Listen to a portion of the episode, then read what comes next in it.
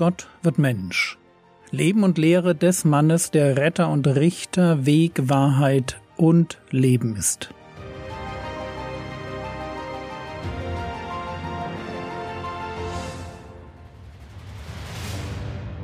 Episode 201 vom Schwören Teil 1 Wir sind immer noch in der Bergpredigt.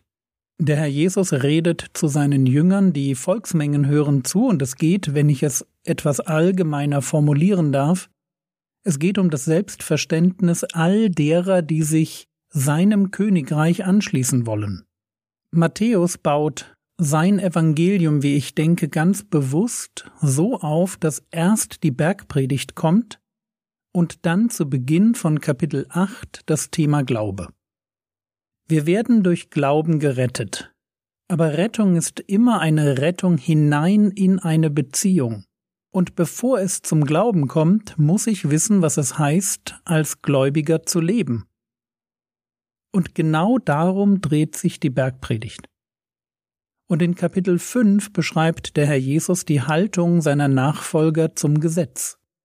Gerettet sein heißt nämlich nicht, dass Gott von mir keine Gerechtigkeit mehr verlangt.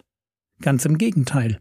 Der Herr Jesus formuliert, wie wir schon gesehen haben, sehr provokativ, wenn nicht eure Gerechtigkeit die der Schriftgelehrten und Pharisäer weit übertrifft, so werdet ihr keinesfalls in das Reich der Himmel hineinkommen. Ein Ja zum Glauben ist immer ein Nein zur Sünde. Und weil wir aus Gnade leben, Sünde täglich bekennen dürfen und Gott treu und gerecht ist, dass er uns die Sünden vergibt. Deshalb dürfen wir Gebote auf eine Weise ernst nehmen, die für Pharisäer und Schriftgelehrte undenkbar gewesen wäre. Versteht ihr, der Selbstgerechte muss alles daran setzen, Gebote so auszulegen, dass sie machbar werden. Fängt Mord aber wirklich mit Zorn an oder Ehebruch mit einem heimlichen Begehren, wer ist dann kein Mörder und keine Ehebrecherin? Aber genau hier, bei unseren Motiven, bei dem, was wir heimlich tun, oder nur in Gedanken, oder vielleicht sogar mit Billigung der Gesellschaft, da fängt für uns als Jünger Jesu der Spaß an, wenn wir über Heiligung nachdenken. Da dürfen wir tiefer gehen, da dürfen wir Gottes verändernde Kraft erleben. Warum? Weil wir von Gott, von dem Gott beurteilt werden, über den Paulus schreibt, 1. Korinther Kapitel 4, Vers 5. So verurteilt nichts vor der Zeit, bis der Herr kommt, der auch das Verborgene der Finsternis ans Licht bringen und die Absichten der Herzen offenbaren wird. Und dann wird jedem sein Lob werden von Gott. Wir folgen einem Gott, der die Absichten unserer Herzen kennt. Aber kommen wir zurück zur Bergpredigt. Und wer bei der letzten Episode überrascht war, dass ich einen Bezug zu einem aktuellen Anlass, in diesem Fall den doppelten Ehebruch von Herodes und Herodias hergestellt habe, auch das nächste Thema, das wir miteinander betrachten wollen, hat für mich einen deutlich situativen Bezug. Matthäus Kapitel 5, Vers 33 Wiederum habt ihr gehört, dass zu den Alten gesagt ist, du sollst nicht falsch schwören, du sollst aber dem Herrn deine Eide erfüllen. Und auf den ersten Blick steht genau das auch so in der Bibel. Hier stehen zwei Stellen, die Jesus und die Rabbis womöglich im Blick hatten. 3. Mose 9, 10, 12 und ihr sollt bei meinem Namen nicht falsch schwören, dass du den Namen deines Gottes entweist, ich bin der Herr. Und 5. Mose 23, Vers 22 Wenn du für den Herrn deinen Gott ein Gelübde ablegst, sollst du nicht zögern, es zu erfüllen. Denn der Herr dein Gott wird es unbedingt von dir fordern, und Sünde würde an dir sein.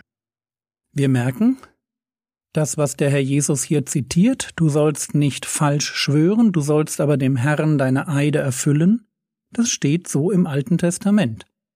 Die Frage, die sich jetzt ergibt, ist die, Wenn das, was in den Synagogen gelehrt wurde, eigentlich recht biblisch ist, warum formuliert der Herr Jesus dann Matthäus Kapitel 5, Vers 34, Ich aber sage euch, schwört überhaupt nicht.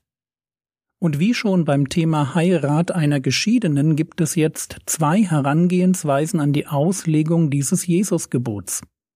Ich kann formulieren, hier steht, dass man nicht schwören darf, und deshalb darf man nicht schwören. Punkt. Lesen, anwenden, fertig. Was der Herr Jesus verbietet, das mache ich nicht. Und ganz ehrlich, ich finde diese Haltung super. Was der Herr Jesus sagt, das gilt. Da bin ich voll dabei. Ich habe nur diese Macke, dass ich mir manchmal die Frage stelle, was genau gemeint ist. Sprache ist nämlich nicht Mathematik. Und manchmal formulieren wir situativ. Und wer uns hört, muss die Situation kennen, um genau zu verstehen, was wir meinen. Wenn ich zu meiner Frau sage, ich möchte nicht, dass du mit dem Fahrrad fährst, dann ist das wahrscheinlich kein umfassendes Verbot. Selbst in Saudi-Arabien ist Frauen unter Auflagen das Fahrradfahren seit 2013 erlaubt.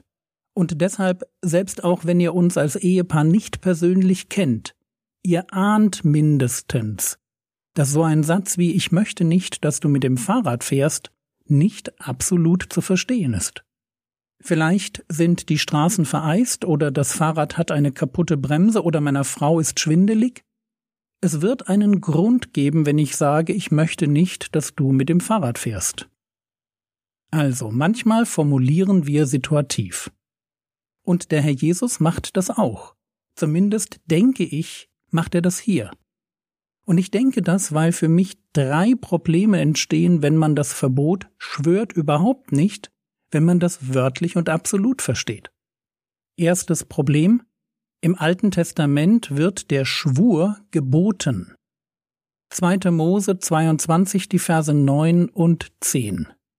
Wenn jemand seinem Nächsten einen Esel oder ein Rind oder ein Schaf oder irgendein Tier in Verwahrung gibt und es stirbt oder bricht sich einen Knochen oder wird weggeführt und niemand sieht es, dann soll ein Schwur beim Herrn zwischen ihnen beiden sein, ob er nicht seine Hand nach der Habe seines Nächsten ausgestreckt hat.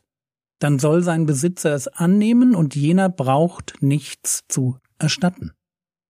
Das ist ein Beispiel dafür, dass im Alten Testament ein Schwur geboten wird. Frage Verbietet der Herr Jesus in Matthäus 5, Vers 34 etwas, das im mosaischen Gesetz geboten ist? Antwort wahrscheinlich nicht. Wie problematisch dieser Gedanke ist, dass der Herr Jesus vom mosaischen Gesetz etwas wegnimmt oder hinzufügt. Das haben wir schon in der letzten Episode kurz betrachtet. Zweites Problem. Paulus schwört. 2. Korinther 1, Vers 23 Ich aber rufe Gott zum Zeugen an gegen meine Seele, dass ich, um euch zu schonen, noch nicht nach Korinth gekommen bin. Das ist ein klassischer Schwur. Und dazu noch einer, so wie er geboten ist, nämlich ein Schwur bei Gott. Das Schwören ist geboten, der Apostel Paulus schwört. Drittes Problem. Gott schwört selbst. Hebräer Kapitel 6, Vers 13 und 14.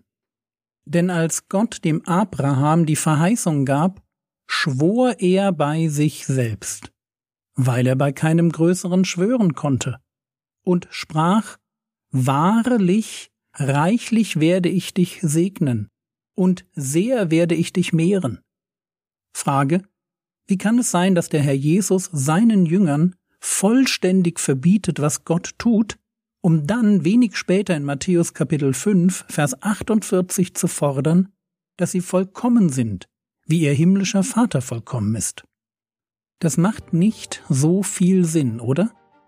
Und das sind drei Probleme, die mich denken lassen, dass der Herr Jesus hier situativ formuliert. Situativ im Sinne von so wie ihr das gerade macht, ist es besser, ihr hört mit dem Schwören ganz auf.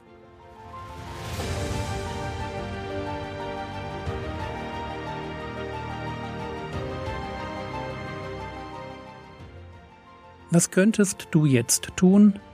Du könntest dir überlegen, was du aktuell über das Thema Schwur, Schwören, Eide ablegen und so weiter denkst. Das war's für heute. Wenn du ihn noch nicht kennst, dann schau doch mal bei meinem YouTube-Kanal vorbei. Der Herr segne dich, erfahre seine Gnade und lebe in seinem Frieden. Amen.